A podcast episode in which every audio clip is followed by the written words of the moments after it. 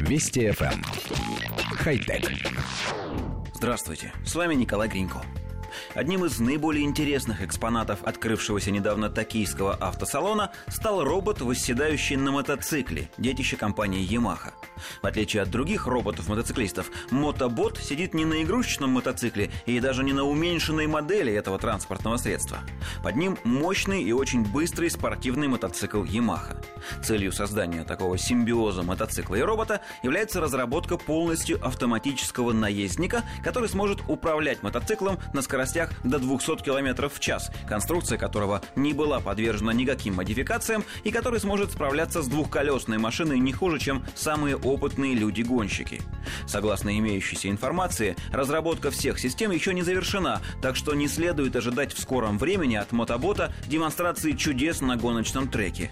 Разработанные технологии автоматического вождения в будущем лягут в основу систем помощи водителю, систем, которые начали появляться в современных автомобилях и которые призваны увеличить безопасность движения. Коллектив редакции нашей программы впечатлен в первую очередь внешним видом робота. Он выглядит как человекообразная машина из фантастических фильмов. Дизайнеры постарались на славу. Кроме того, впечатляет способ, которым робот управляет мотоциклом. Он делает это точно так же, как человек. Выворачивает ручку газа, выжимает рычаги тормоза и сцепления, переключает ногой передачи и поворачивает руль руками. Но есть и разочарование.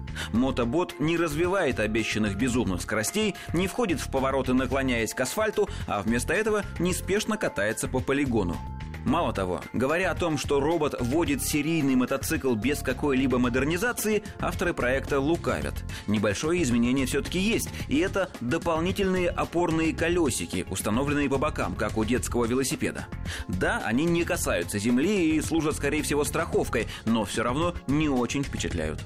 А в остальном проект, несомненно, заслуживающий внимания. Обеспечивать мотоциклистов системами помощи при вождении, активными системами безопасности и прочими современными современными наворотами просто необходимо, ибо мотоцикл, пожалуй, одно из наиболее опасных транспортных средств.